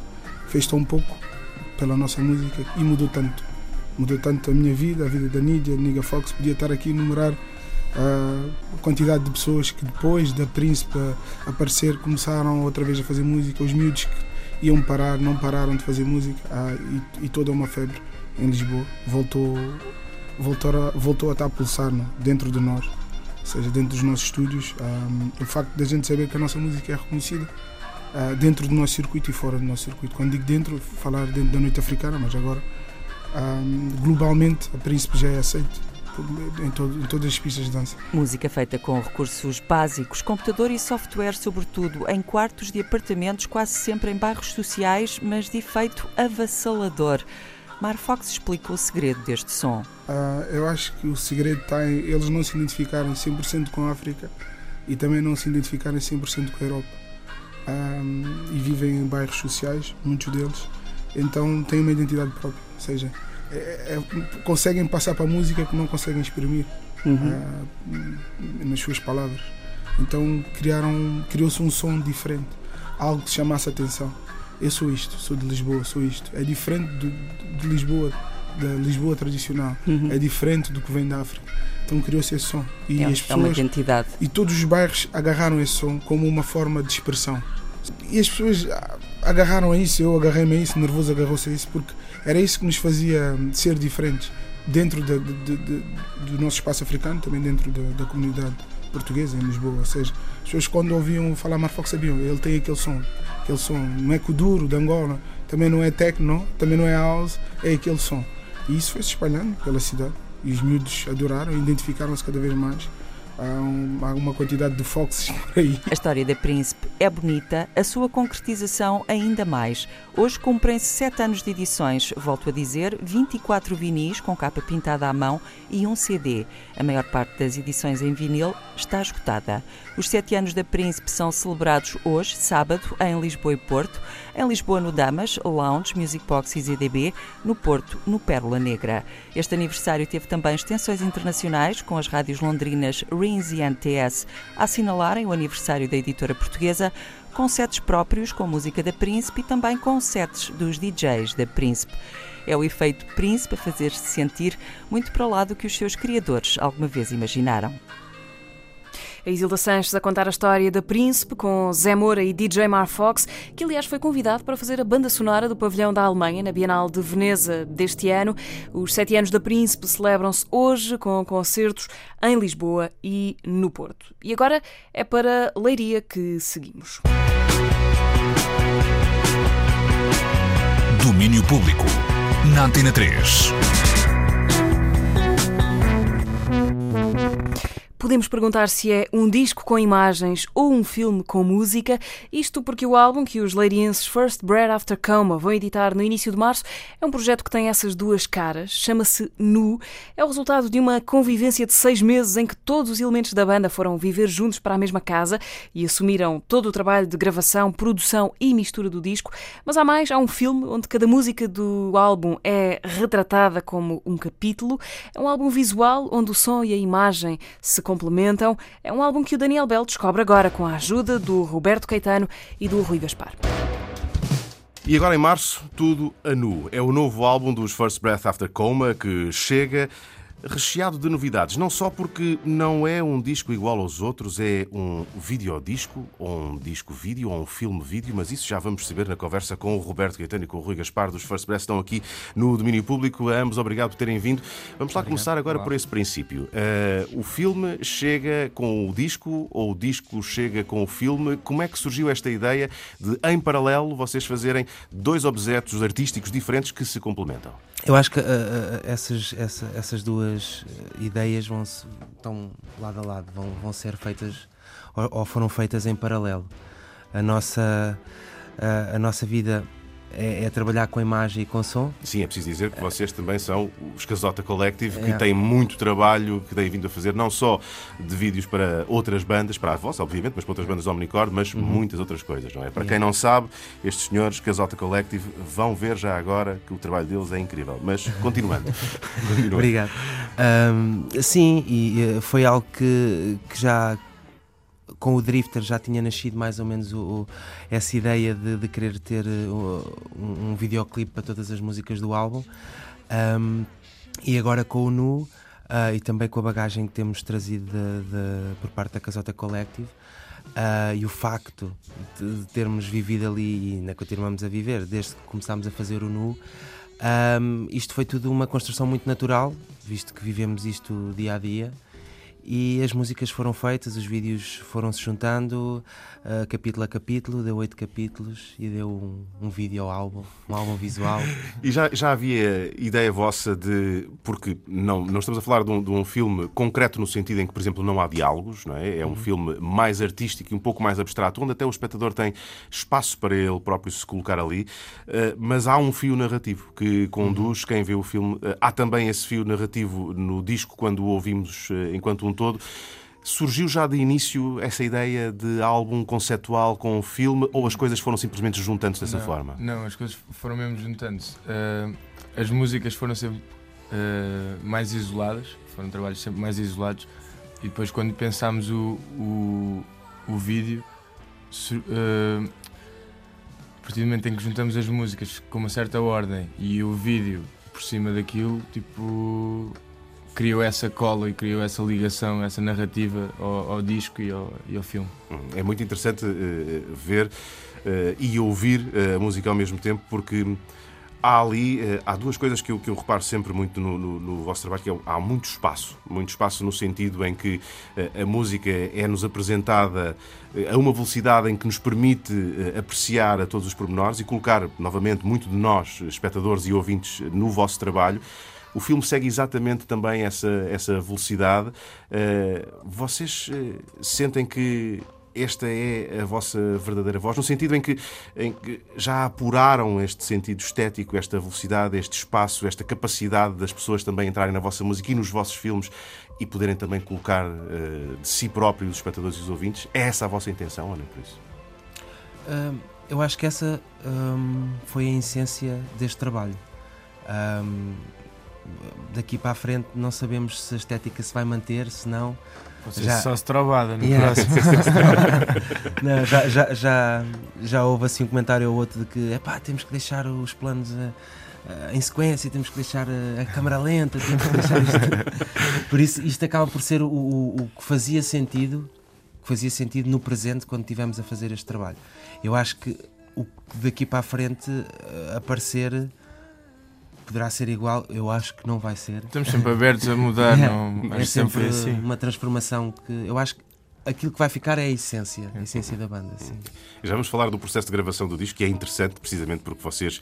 Isto é mais do que um disco, isto é uma vida em conjunto que vocês acabaram por, por gravar, mas ainda, e para fecharmos a conversa sobre o filme, não deve ter sido coisa muito fácil de fazer, porque, como dizias, há muito plano de sequência, ou seja, a câmara uh, carrega no rec e fica a gravar até ao fim do plano sem cortes, tem de tudo sair à primeira, e vocês têm ali momentos no filme, uh, como por exemplo juntarem ali uma série de pessoas todas nuas no meio do campo num dia cinzento. Uh, não deve ter sido muito fácil fazer a produção deste filme, ou foi? Não, é de longe foi, foi talvez o mais difícil do, dos oito.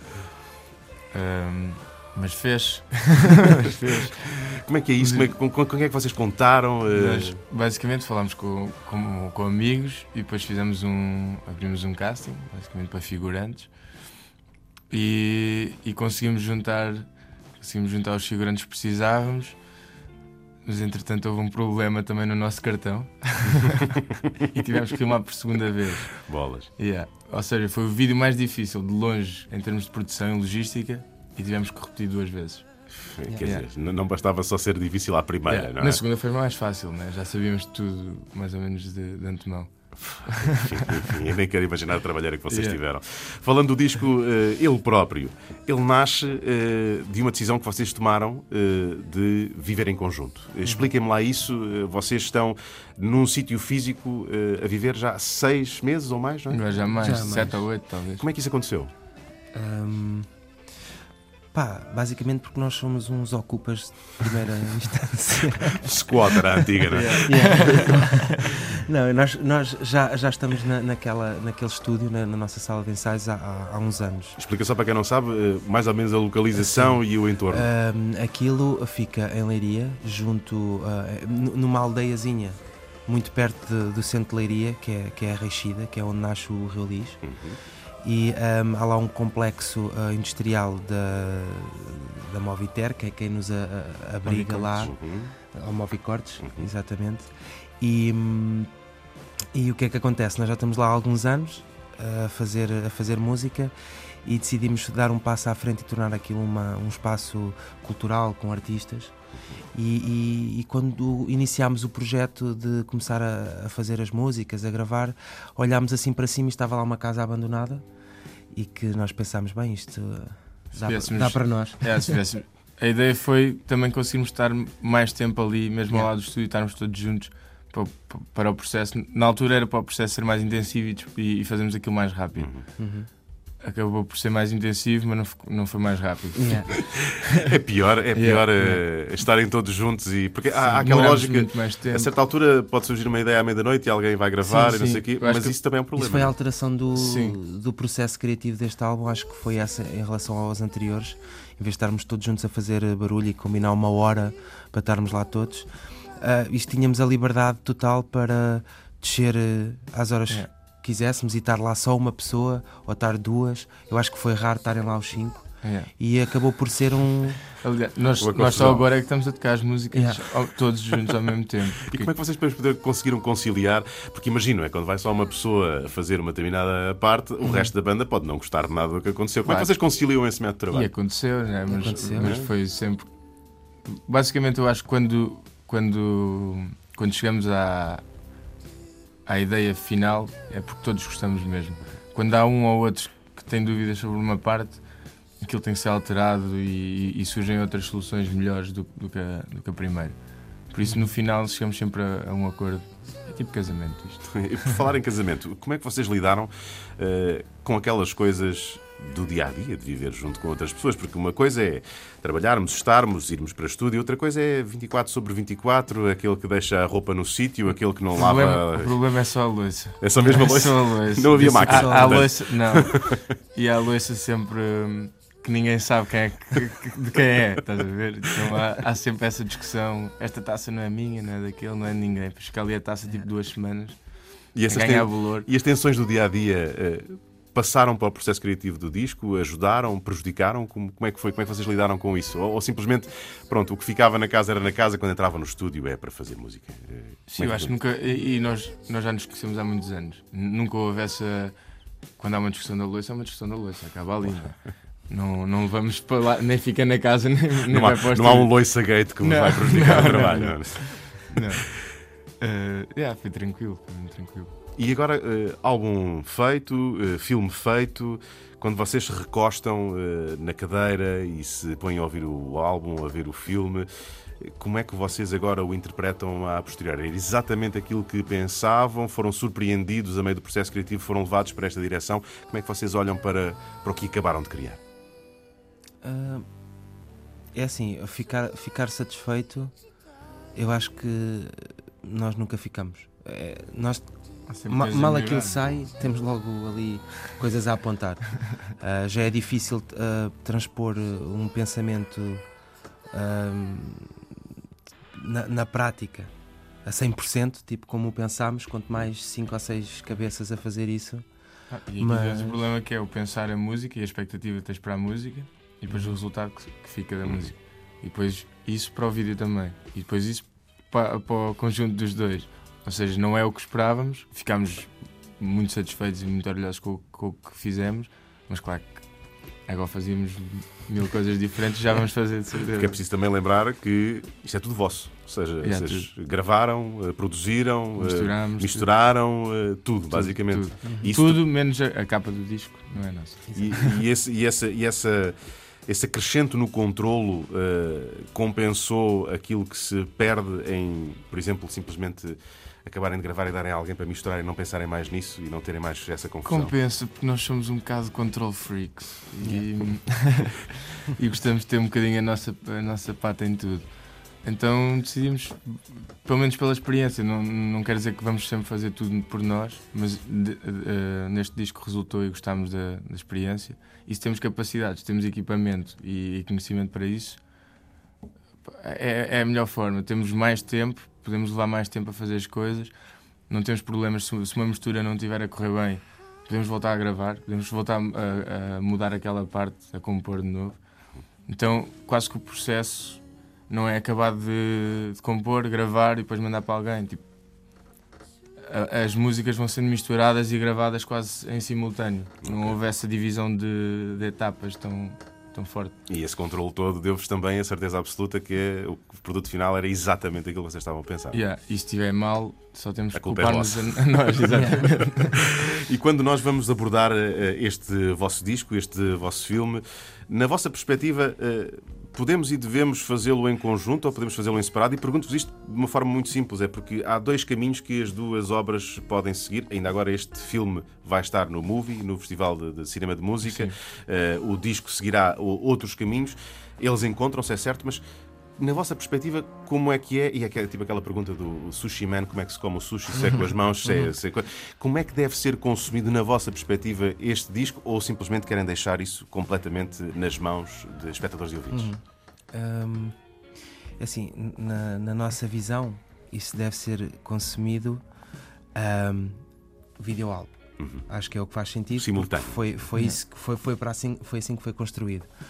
Ahm, agora é assim, dá, dá, dá claro para consumir capítulo a capítulo, Uhum. não é? Ver o vídeo sem o álbum a dar é um bocado mais difícil. Pois, Exatamente. exato. Ver- Essa é a única mas maneira ouvir, que não dá. Mas ouvir o disco sem o, sem o vídeo, acho que dá para. Se calhar tens outra, outra leitura do disco também. Mas, Uhum. Mas é interessante. Mas aguenta-se sozinho, E, aguenta-se e por si. convoca- convoca-nos, e porque eu fiz esse exercício, eu primeiro ouvi o disco e depois vi o filme, eh, convoca-nos ambos para o mesmo universo, ou seja, estão, vocês estão na, na Uhum. mesma pauta, o que é Yeah. absolutamente incrível. E agora, que caminho é que este videoálbum vai fazer? Vocês eh, vão andar aí também, eh, mexer um pouco com ele, concertos? O que é que se passa nos próximos tempos com os First Breath? Ahm, vamos, vamos ter os nossos concertos de apresentação. Ahm, dia 6 no Teatro Gé Lúcia da Silva em Leiria, dia 7 no Mercado Time Out em Lisboa, dia 8 Art Club do Porto e dia 9 no Teatro Gil Vicente em Coimbra. Ah, depois disso ah, vamos, vamos seguir lá para fora e temos perto de 30 datas por 5 ou 6 países. Ui, ui. E o espetáculo vai ter a projeção do filme Não. ou não? Não. Vão isolá-lo, vão mesmo ser. Não, uh, ainda não pusemos de parte essa hipótese, para já está de parte, porque há outra parte no, no, no espetáculo que queremos dar ênfase e que não, não será a condição ideal para Outros para visuais, eh, outra forma de estar em palco Sim. também. E, mas mais tarde não sabemos se vamos realizar isso ou não. Mas... Ou seja, tocarem basicamente o álbum ao vivo enquanto o filme passa, não é? Uhum. Sim. nos obrigava a ter sempre aquele metrónomo na cabeça. Mas enfim. Uh, Roberto e Rui, obrigadíssimo por terem vindo cá. Vai Obrigado. ser também desconexo nesta próxima semana o álbum nu dos First Breath After Coma. Obrigadíssimo por terem vindo ao Domínio Público. Obrigado. Nós.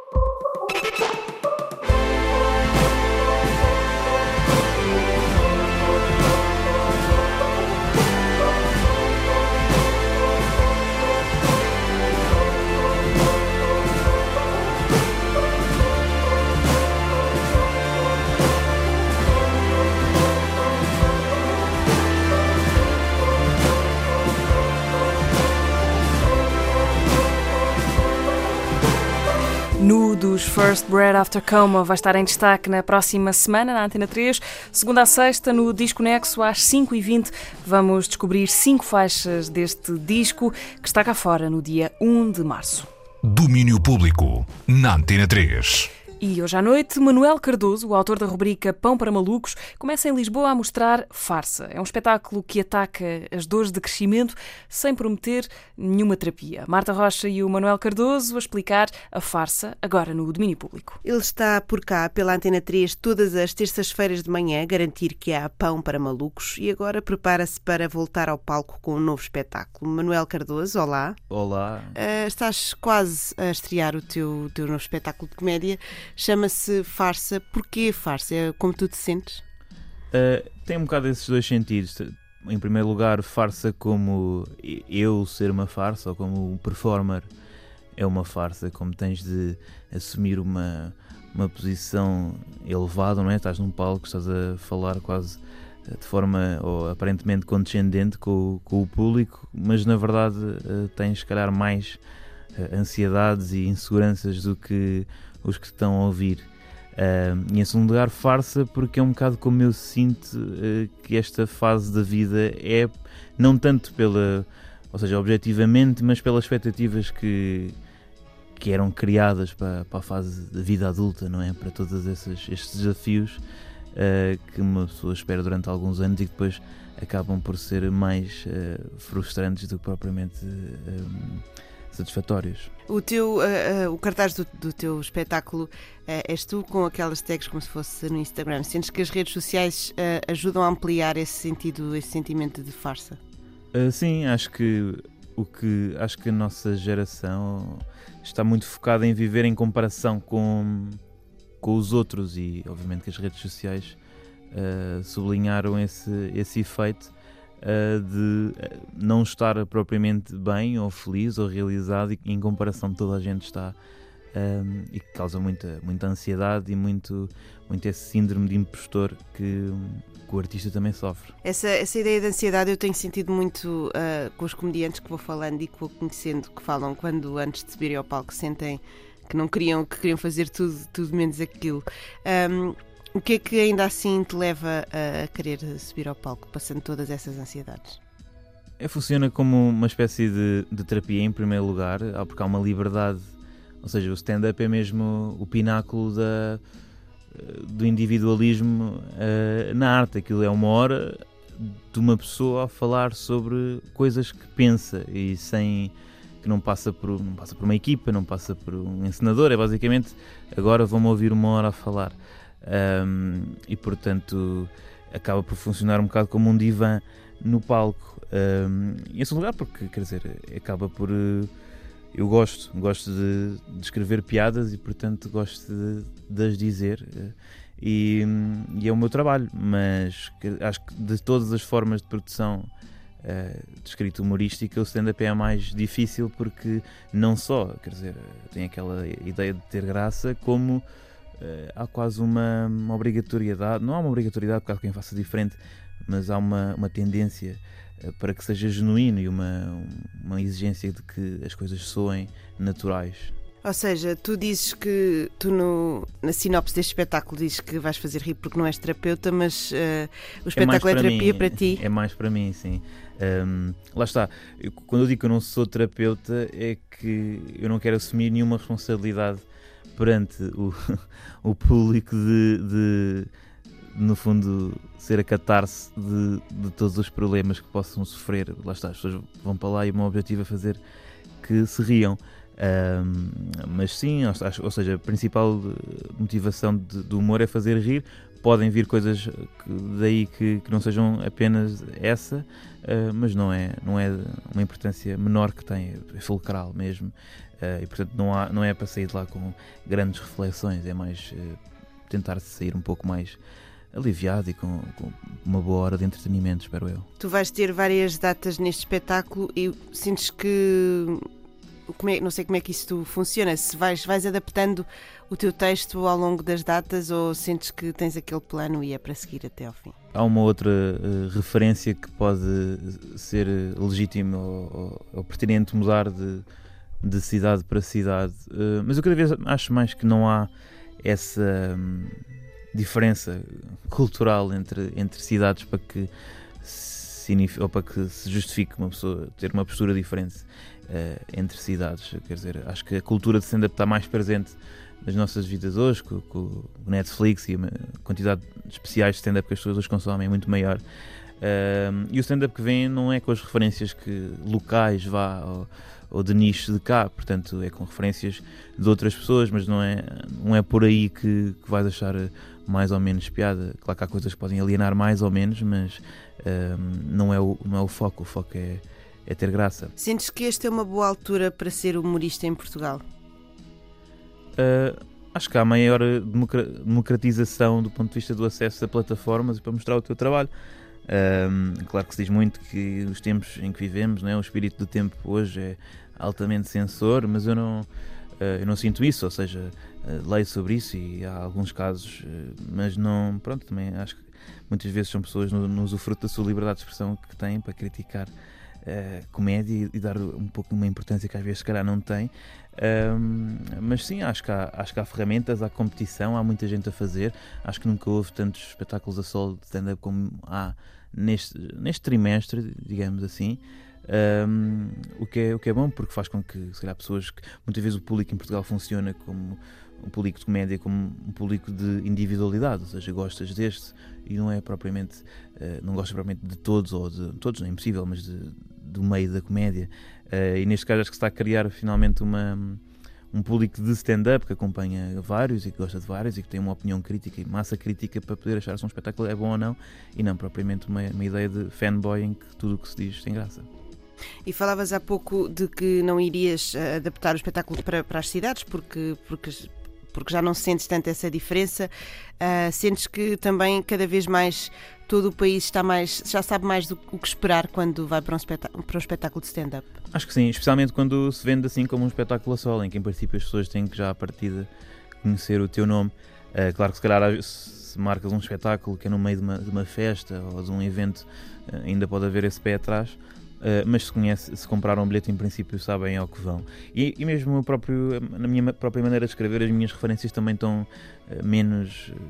Cingem-se menos à, à, realidade de Lisboa e tal. Já, já, tive a oportunidade de alargar um pouco os horizontes, porque antes, se calhar, era um bocado codificado para quem não tivesse as referências de cá. Eu tinha esse problema, agora acho que tenho menos.